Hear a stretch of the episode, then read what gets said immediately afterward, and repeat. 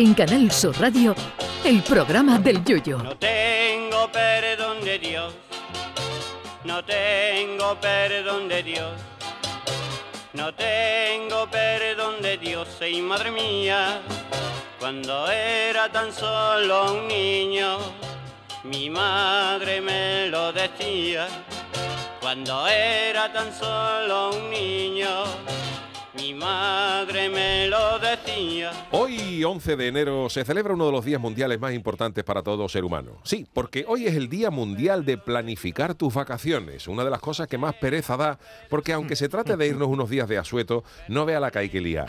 Lo primero es tener claro cuándo vas a tener vacaciones, que aunque algunas empresas, las menos, pero conozco casos, te dan a primeros de año tu calendario laboral completo, en otras tú acabas tu jornada laboral un 30 de junio y ese mismo día te dice tu jefe que no venga en julio, que es mañana. Julio y agosto son los dos meses preferidos de la gente para irse de vacaciones y por eso son más caros que los demás.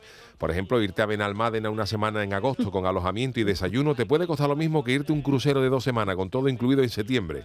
Aguantar hasta septiembre puede hacerse duro, pero luego te vas con esa sonrisa en la cara, con esa carita que pareces el Joker acabado de levantar y saludando como un rey a todos los pringados que volvemos de agosto pagando un ojo de la cara por las vacaciones. Planificar unas vacaciones es muy arriesgado porque no ya solo depende de ti. Hay gente que se lleva ahorrando 10 años para llevar a los niños al Disneyland original, el de Orlando, y en el momento de irse se encuentran con una huelga de aviones y terminan yéndose de vacaciones a Orlando, pero a la fábrica del tomate, no a donde viven Mickey y Donald. Porque el dinero del avión lo mismo te lo devuelven, pero el del hotel hay que pelearlo más que un popurrí de Pimpinela. Ojo que no digo yo que la gente de la aviación no tenga derecho a hacer huelga, pero que te la juegas reservando un avión en verano es una verdad incuestionable.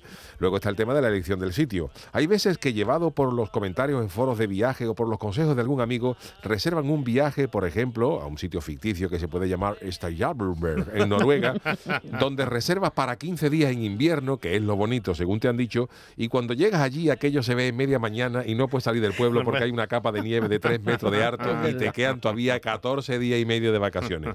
O cuando te vas en agosto a Finlandia y te has metido en la maleta dos camisetas y dos bermudas y una chancla, pensando que allí hace la misma calor que en tu pueblo, y cuando llegas a Helsinki por la noche, los muñecos de nieve están llamando a las casas para que los dejen entrar de la pelúa que está cayendo.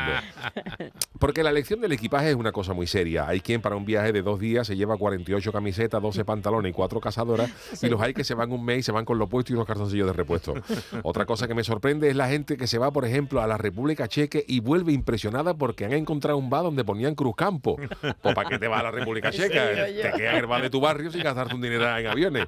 Luego también hay quien se va de viaje a Papúa Nueva Guinea, atraído porque allí no va nadie y aquello es muy exótico, y cuando llegan se encuentra que los aborígenes solo hablan en su ancestral idioma y los turistas pasan más hambre que un piojo en un peluche. En fin, querido, que reflexionéis bien en este día donde os vayáis y cuánto que luego pasa lo que pasa. Ay, mi velero, velero mío. Canal Sur Radio. Llévame contigo a la orilla del río. El programa del Yoyo.